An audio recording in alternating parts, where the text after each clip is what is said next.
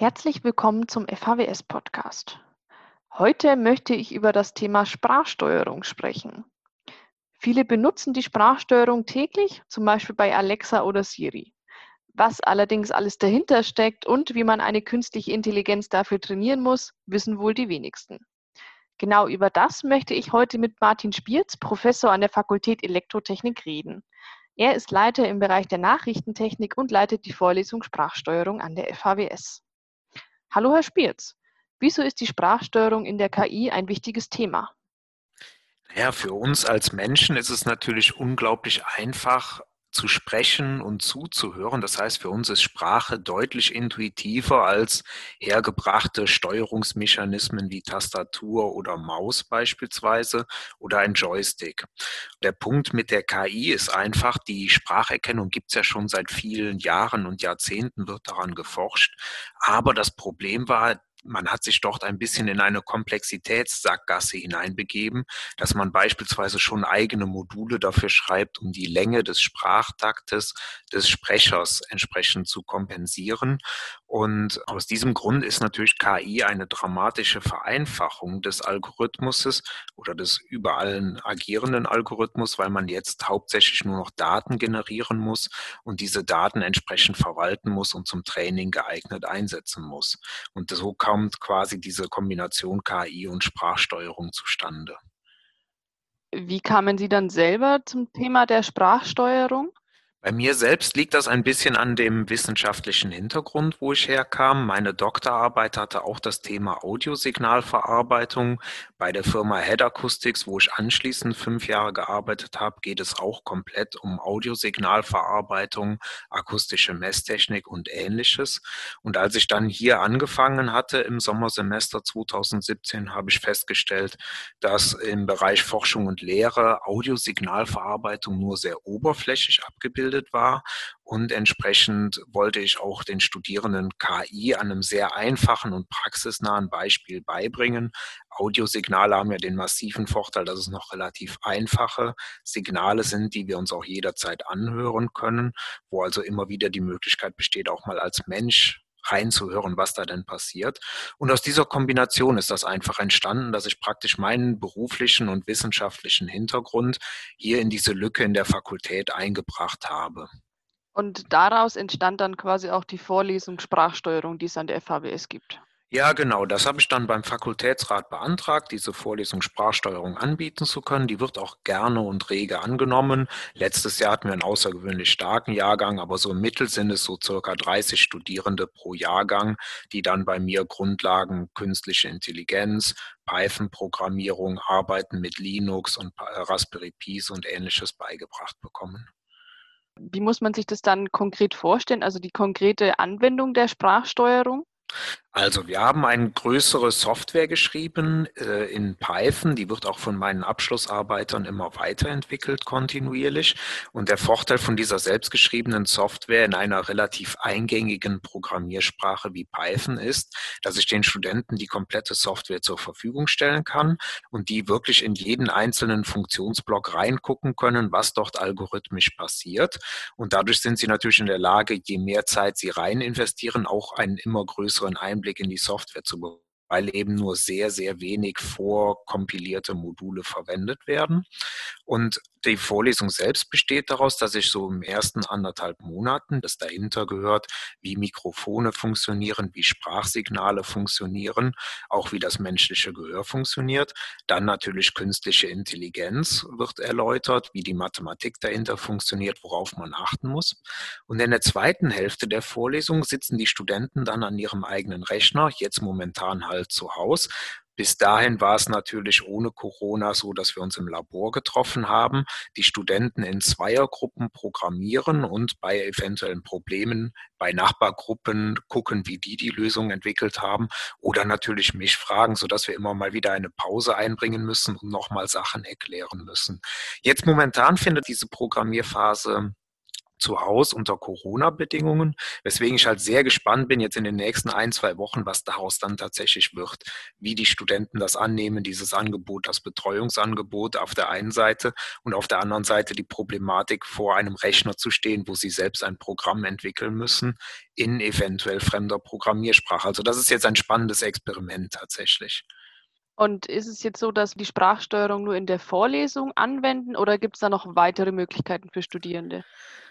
Also momentan ist immer das Ziel, die Vorlesung weiter voranzubringen, also doch den Algorithmus immer besser weiterzuentwickeln. Allerdings wird diese Software komplett den Studenten zur Verfügung gestellt, ebenfalls alle Sprachaufnahmen, die wir aufnehmen. Also da haben wir momentan auch so, ein, äh, so eine Situation, dass jeder Absolvent dieses Kurses da halt die Wörter einspricht und ich die dann entsprechend anonymisiert natürlich sammle. Und dieser Datensatz wird auch zur Verfügung gestellt, weil es ist nicht so trivial, im Deutschen Kommandowörter oder Aufnahmen Aufnahmen von Kommandowörtern zur Verfügung zu bekommen, mit denen man entweder einen Rollstuhl oder einen, ähm, einen Roboterarm ansteuern könnte. Den sammeln wir entsprechend auch, vergrößern ihn und stellen ihn auch den Studenten zur Verfügung. Und was auch ganz wichtig ist in meinen Augen, wir stellen die Software unter der MIT-Lizenz zur Verfügung. Das heißt, die Studenten können damit weiter eigene Projekte entwickeln, können das Ganze auch sogar kommerziell einsetzen. Und der ferne Wunsch, ob das jemals dazu kommt, weiß ich natürlich nicht, aber der ferne Wunsch wäre praktisch, dass irgendwann eine Firma in der Region sagt, okay, das sind Absolventen, die haben diesen Algorithmus in der aktuellsten Version zur Verfügung gestellt bekommen und das ist für uns ein Einstellung Ausbildungsgrund praktisch. Ja, welche konkreten Projekte wurden dann schon jetzt mit der Sprachsteuerung umgesetzt? Wir haben zuerst einmal angefangen, bei uns im Labor einen Prüfstand aufzubauen, weil von der Firma Head Acoustics, von meinem beruflichen Hintergrund weiß ich, wir messen immer viel oder simulieren immer oder wir simulieren sehr viel. Aber das, worauf es tatsächlich ankommt, ist, wir brauchen eine akustische Schnittstelle, wir brauchen ein Mikrofon, einen Mundsimulator, also einen Lautsprecher praktisch, um wirklich die Verzögerungen, die Echos auszuprobieren. Das war das erste große Projekt, diesen Prüfstand aufzubauen. Den verbessern wir jetzt gerade in Richtung schallarmer Raum, reflexionsarmes Messen und ähnliches. Anschließend haben wir dann uns um das Thema künstliche Intelligenz in diesem Algorithmus gekümmert. Also wir starteten erstmal mit einem einfachen Algorithmus aus den 90er Jahren, Dynamic Time Warping, und konnten erst danach im Laufe einer Masterarbeit dann die künstliche Intelligenz in den Sprachsteuerungsalgorithmus einbauen. Das ist jetzt vor einem Jahr passiert. Und jetzt aktuell machen wir solche Geschichte wie Deepfakes tatsächlich. Das heißt, wir sind jetzt in der Lage, aus Sprachaufnahmen von Personen mit dieser gelernten Stimme unsere Kommandowörter neu einzutrainieren. Das heißt jetzt beispielsweise nimmt man Personen aus dem öffentlichen Leben wie Frau Dr. Merkel und lässt diese gelernte Stimme dann die Kommandoworte links, rechts, hoch, runter, auf und zu sprechen. Alles vor dem Hintergrund, dass wir entsprechend unsere, unseren Datensatz immer kontinuierlich erweitern. Und ein anderes spannendes aktuelles Projekt ist tatsächlich, dass wir ähm, versuchen, die Trainingsprozesse, wie wir beispielsweise einen Hundewelpen heranziehen, dass er eben nicht im Haus sein Geschäft machen soll, sondern draußen oder dass er apportieren soll. Das funktioniert ja im Prinzip über Belohnen und Bestrafen, wobei Bestrafen natürlich immer so ein Thema bei einem Hundewelpen ist, aber das sei dahingestellt da machen wir jetzt gerade so ein bisschen die, die Erforschung. Wie sieht das jetzt aus, wenn ich einen ungelernten, also einen Nicht-KI-Fachmann mit einem Mikrofon ausrüste und einer einfachen Tastatur mit vier, fünf Tasten, rot, grün, für gut gemacht, schlecht gemacht. Wie kann er dann mit einer einfachen Benutzerführung entsprechend diesen Roboterarm antrainieren oder nach, sagen wir mal, zwei Stunden Beschäftigung mit dem Roboterarm den geeignet einsetzen. Das sind so die aktuellen Projekte, an denen wir arbeiten. Vielleicht, wenn wir nochmal zu dem Projekt mit den Deepfakes zurückkehren, wie viel muss denn da eingesprochen werden, damit der ja eine Stimme erstellen kann? Also es gibt momentan einen Forschungsansatz, nicht von uns, sondern den haben wir übernommen, dass man entsprechend auf sehr großen Datenmengen ein generelles Konzept trainiert, also ein generelles Konzept deutsche Sprache oder ein generelles Konzept englische Sprache. Und dann haben diejenigen, die daran gearbeitet haben, ja, ich sage jetzt mal vorsichtig, angegeben, dass man fünf bis zehn Sekunden Aufnahme von einer Stimme braucht, um danach damit diese Stimme reproduzieren zu können.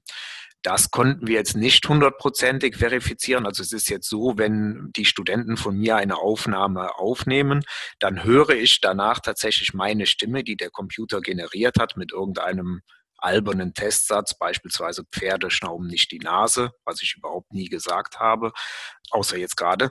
Also ich erkenne definitiv meine Stimme, aber es sind immer noch Knackser drin, merkwürdiges Dehnen und Strecken der Worte. Das heißt, wir sind da noch auf dem Weg, dass wir sagen, okay, der Algorithmus funktioniert. Wir können mit 10, 20 Sekunden Aufnahme trainieren, aber es gibt noch Schwachstellen sozusagen. Da sind wir momentan, ja. Wie muss man sich das vorstellen? Also wie groß sind da so die Datensätze, die man dazu braucht? Also was ist da so eine Größenangabe? Mhm. Da muss man ja zwischen zwei Problemstellungen unterscheiden. Das, was wir in der Vorlesung tatsächlich machen, also diese Kommandoworte, da kriegt man schon gute Ergebnisse, wenn man von einem Kommando links, rechts oder ähnliches 50 Aufnahmen hat von 50 verschiedenen Sprecher. Da könnte ich beispielsweise Sie, deren Stimmenaufnahme ich nicht habe, da dran setzen und das würde im Groben funktionieren von der Worterkennung. Wenn wir über diese Deepfakes reden, also wenn wir tatsächlich ein Deep Learning durchführen wollen ein sehr komplexes neuronales Netz darauf trainieren wollen, auf den großen Datenmengen, da reden wir über Stunden und Tage an Audioaufnahmen. Also man nimmt dann klassischerweise Hörbücher, weil man halt immer den Audiodatenstrom und die Textdatei dazu benötigt. Die muss man dann geeignet zuordnen. Also dieses Wort wird von dann bis dann gesprochen und dann lernt der Computer mit der Zeit oder das Programm lernt mit der Zeit, aha, diese Wellenformen gehören praktisch zu diesen Worten und zu diesen Wortkombinationen. Also da reden wir über Stunde und Tagen an Trainingsdaten. Das kann kein Mensch mehr einsprechen. Da nimmt man klassischerweise Hörbücher oder Bundestagsreden oder ähnliche Datenmengen, die zur Verfügung stehen und wo man auch keinerlei Persönlichkeitsrechte verletzt, wenn man die Daten entsprechend verwendet. Und wie lang dauert es, bis dann ja so eine KI trainiert wurde, in Anführungszeichen? Das dauert üblicherweise Richtung Wochen und Monate. Das ist ja das große Problem. Man startet das Training und müsste dann praktisch eine Woche Geduld haben. Und wenn da irgendwas schiefgelaufen ist, ist die Woche halt futsch für die Abschlussarbeiter. Und was man da üblicherweise macht, ist, dass man einen trainierten Stand schon hat und auf diesem trainierten Stand einfach sagt, okay, ich ändere jetzt ein paar Parameter und lasse dann das Training von diesem aktuellen Stand nochmal über drei Tage laufen. Klassische Freitagsmittagsaufgabe, dass, dass man dann Montagmorgen dann die Ergebnisse analysieren kann. Da sind wir momentan, weil wir natürlich hier an der Fachhochschule keine großen Rechenzentren zur Verfügung haben, wie beispielsweise, ja, in Anführungszeichen die Konkurrenz, Google und Amazon, die spielen natürlich mit ganz anderen Größenordnungen, wenn die trainieren ja, Sie haben jetzt auch gerade mehr oder weniger den aktuellen Stand grob angesprochen. Wenn Sie es mhm. nochmal so zusammenfassen würden, woran forschen und arbeiten Sie gerade? Momentan existiert bereits ein Algorithmus zur Sprachsteuerung. Das läuft soweit. Und wir arbeiten momentan in Abschlussarbeiten an diesen Mensch gesteuerten Trainingsprozessen, also dass ungelernte Arbeitskräfte in der Lage sind, einen Roboterarm anzutrainieren. Das ist die eine Richtung und die andere Richtung sind diese Geschichte Sprachgenerierung. Ich habe dort als Oberbegriff Deepfakes genannt, aber uns geht es natürlich nicht um Deepfakes, sondern uns geht es tatsächlich darum, Sprachdaten zu erzeugen auf Knopfdruck. Das ist die andere Richtung. Womit wir jetzt gerade vor wenigen Wochen gestartet sind, ist die Richtung akustische Messtechnik zu verfeinern, also nochmal ganz zurück zu den Basics gehen und dann in die Richtung gehen, was für Mikrofone brauche ich denn, was für Lautsprecher, um den Mund zu simulieren um eine halbwegs adäquate Übertragungstechnik hinzubekommen. Und äh, was sind da jetzt noch so aktuelle Probleme? Also es wäre von der Infrastruktur unglaublich hilfreich, wenn man mehr Budget für größere Rechenanlagen, Rechner zur Verfügung stellen würde. Also ganz allgemein, wenn man eine größere Rechenkapazität zur Verfügung hätte, wenn man dauerhaft Hiwi-Stellen hätte, sodass man halt ohne Anträge schreiben zu müssen, direkt einem interessierten Studenten oder einer interessierten Studentin einen Hiwi-Job geben zu können, um sie daran zu setzen und zu programmieren. Das passiert übrigens gerade tatsächlich. Wir haben eine äh, Studentin aus der Mechatronik, die hat sich für das Projekt interessiert und die begleitet unser Labor jetzt schon seit anderthalb Semester erfolgreich. Natürlich, sie ist im vierten Semester, da gibt es immer wieder Sachen, wo man noch nacharbeiten muss. Aber die ist sehr motiviert und sehr engagiert tatsächlich. Also ein, eine Hiwi-Kraft können wir beschäftigen, aber es wäre natürlich sehr hilfreich, wenn wir in den Laboren ohne den Zwang von Projektanträgen und ähnliches ein besseres Budget hätten für studentische Hilfskräfte können. Das ist so diese organisatorische Sache. Und ansonsten merke ich halt, die Studenten sind unglaublich motiviert. Die gehen an ihre Probleme, an ihre jeweiligen Problemstellungen in den Abschlussarbeiten ran. Aber es ist natürlich so, man könnte noch ein, zwei mehr Masteranden benötigen, dass man halt sagen könnte, jetzt Masterrandin X bekommt die akustische Messtechnik und Masterrand Y würde beispielsweise weiterarbeiten in dem Bereich KI. Wie könnte man diese Sprachgenerierung und das Sprachtraining miteinander verkoppeln, um dort ein automatisiertes System zu erstellen beispielsweise. Es wird ein bisschen ausgebremst von den von der Anzahl der Studenten, die zur Verfügung stehen. Was kann man sagen? Seit wann gibt es denn dann ja die Sprachsteuerung in Lehre und Forschung schon bei Ihnen? Wir haben angefangen vor drei Jahren tatsächlich mit einem ganz rudimentären Algorithmus. Da hatten wir so Anfangsprobleme wie nur meine Stimme wurde erkannt und andere Stimmen wurden gar nicht erkannt. Dann sind wir da, haben das kontinuierlich weiterentwickelt. Da passierte vor anderthalb Jahren tatsächlich die relativ amüsante Situation, dass eigentlich alle Stimmen korrekt erkannt wurden, die Kommandos, bis auf eine einzige Studentin. Die arme Frau konnte tatsächlich in die Mikrofone reinbrüllen, wie sie wollte. Der Algorithmus Algorithmus hat sie komplett ignoriert und wir wissen bis heute nicht warum.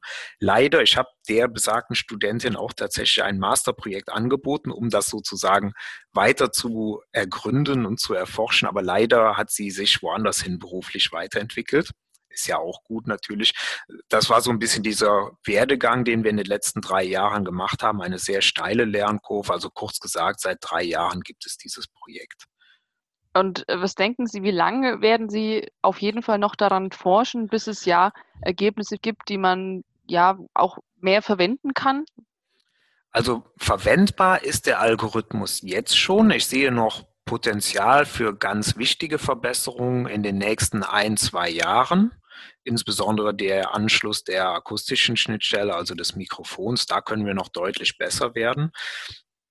Und ansonsten werden wir wahrscheinlich noch im Labor für Nachrichtentechnik die nächsten ja, drei bis fünf Jahre uns damit mit Abschlussarbeiten beschäftigen und dann werden wir höchstwahrscheinlich zu einem neuen Thema aufbrechen oder wie es praktischerweise in der Forschung ja üblich ist, dass man Sachen erforscht und dabei viel mehr neue Fragen aufwirft als Antworten kriegt und dadurch natürlich auch die neuen Arbeitsgebiete sich automatisch ergeben. Also mein Zeitplan ist so noch drei bis fünf Jahre an dem Thema zu arbeiten. Was denken Sie, weil Sie jetzt gerade gesagt haben, es ergeben sich ja immer neue Fragen bzw. neue Projekte. Was für neue Projekte könnten sich denn aus diesem ergeben? Naja, es könnte ja beispielsweise sein, dass man feststellt, okay, wir haben an der akustischen Schnittstelle ein massives Problem mit dem Mikrofon und dieses Problem mit dem Mikrofon betrifft ja tatsächlich jeden. Mit dem Problem hat ja auch Alexa zu kämpfen, Siri, Google und alles, was da so dran hängt, die alle haben ja letzten Endes ein Mikrofon und die wissen nicht, wo sie aufgestellt werden, weil letzten Endes könnte man ja eine Alexa auch beispielsweise in industrieller Umgebung betreiben oder man öffnet das Fenster zum Lüften und draußen ist großer Straßenlärm und schon würde Alexa halt etwas falsch verstehen und beispielsweise einen Kühlschrank bestellen, anstatt das Licht anzuschalten, was man unter Umständen nicht möchte.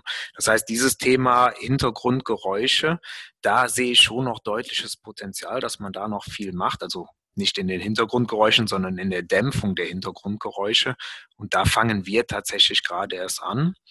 Und ja, was hat sich noch ergeben? Es hat sich beispielsweise dieses, was ich eben so platt genannt habe, das Training eines Hundewelpens. Also man versucht durch intuitive Steuerung eine KI zu trainieren. Das hat sich beispielsweise aus der letzten Masterarbeit einfach ergeben, dass da jetzt Potenzial wäre. Und weitere Möglichkeiten sehe ich sicherlich darin, dass man mal ausprobiert, auf welcher Hardware kann man das alles zum Laufen bringen. Wir experimentieren halt gerade mit beispielsweise Raspberry Pi, die sehr schwach sind von der Rechenleistung. Und wir experimentieren mit einem NVIDIA Jetson, den haben wir noch nicht ganz in Betrieb nehmen können. Da gibt es entsprechend noch Probleme mit Paketen, Bibliotheken und was da so an Software alles da dran hängt. Also im Bereich die Hardware, auf der es laufen soll, gibt es auf jeden Fall noch Möglichkeiten, sich zu beschäftigen. Und dann gibt es natürlich noch die Fragestellung, inwiefern kann man denn das Wissen, wie Sprache funktioniert und wie das Ohr funktioniert, umsetzen in der künstlichen Intelligenz. Weil momentan wird ja einfach nur gesagt, ich brauche nur genügend Daten und dann läuft alles von alleine. Und die Frage wäre halt auch, wie viel besser wird man, wenn man noch das Wissen über den Aufbau der menschlichen Sprache und des menschlichen Ohrs mit hineinbringt. Das wird auf jeden Fall nicht langweilig. Wenn wir jetzt aber nochmal zum aktuellen Projekt zurückkehren wollen, was sind denn so hier erstmal die Ziele, die Sie mit diesem Projekt erreichen wollen? Ja, also erstmal ist das Hauptziel, die Software für die Studenten weiterzuentwickeln, also für die Absolventen der Vorlesung Sprachsteuerung. Die sollen ein wirklich gutes Produkt zur Verfügung haben, mit dem sie halt auch eigene private Projekte oder entsprechend äh, auch in der Industrie nachher in ihrem beruflichen Werdegang Projekte umsetzen können jederzeit dann ist natürlich auch das Ziel, dass meine Masteranden neue Fragen aufwerfen und ich dadurch gezwungen bin, mich in Sachen einzuarbeiten und das Wissen dann auch in die äh, Vorlesung mit einbaue. Das große Thema Wissenstransfer tatsächlich, das passiert in dem Bereich sehr häufig von den Masteranden zu mir. Also es ist selten so, dass ich den Masteranden sage, das muss so und so gemacht werden, sondern die kommen mit zu mir mit neuen Erkenntnissen. Wir diskutieren diese und äh, daraus ergeben sich dann auch für mich ganz, ganz viele neue Erkenntnisse tatsächlich. Ja, und für die Gesellschaft, was kann sich ergeben? Naja, es könnten eventuell, jetzt kommt natürlich mein Ingenieurshintergrund, es könnten halt Arbeitsplätze geschaffen werden, wenn halt die Absolventen der Fachhochschule Würzburg-Schweinfurt im großen Maße in der Lage sind, KI-Grundlagen anzuwenden oder eben auch Sprachsteuerungsalgorithmen in beliebige Produkte einzusetzen. Beispielsweise sei es jetzt der Rollstuhl, den ich ansteuern möchte mit meiner Sprache oder beispielsweise ein Roboterarm, mit dem ich zusammen zusammenarbeite. Und was wünschen Sie sich persönlich vom Einsatz der Sprachsteuerung? Mein größter Wunsch wäre praktisch, wenn irgendwann mal ein Absolvent mich nach fünf bis zehn Jahren nochmal anschreibt und sagt, wir haben das jetzt mal in der Praxis eingesetzt, das klappt alles wunderbar, aber hier und da gibt es jetzt Probleme, da bräuchte ich nochmal Feedback oder könnten Sie mir nochmal die aktuelle Version der Software geben. Und das wäre natürlich ein ganz, ganz großes Highlight, wenn ich halt sehe, okay, wir haben das Ganze nicht nur theoretisch gemacht, um den Studenten eine Vorlesung und einen absolvierten Menge an Credit Points mitzugeben, sondern es wird wirklich eingesetzt und es hätte was gebracht. Das wäre so mein ganz großes Ziel und mein großer Wunsch. Super, dann danke ich Ihnen für das Interview. Das war wirklich sehr interessant. Dankeschön auch und danke für die Organisation.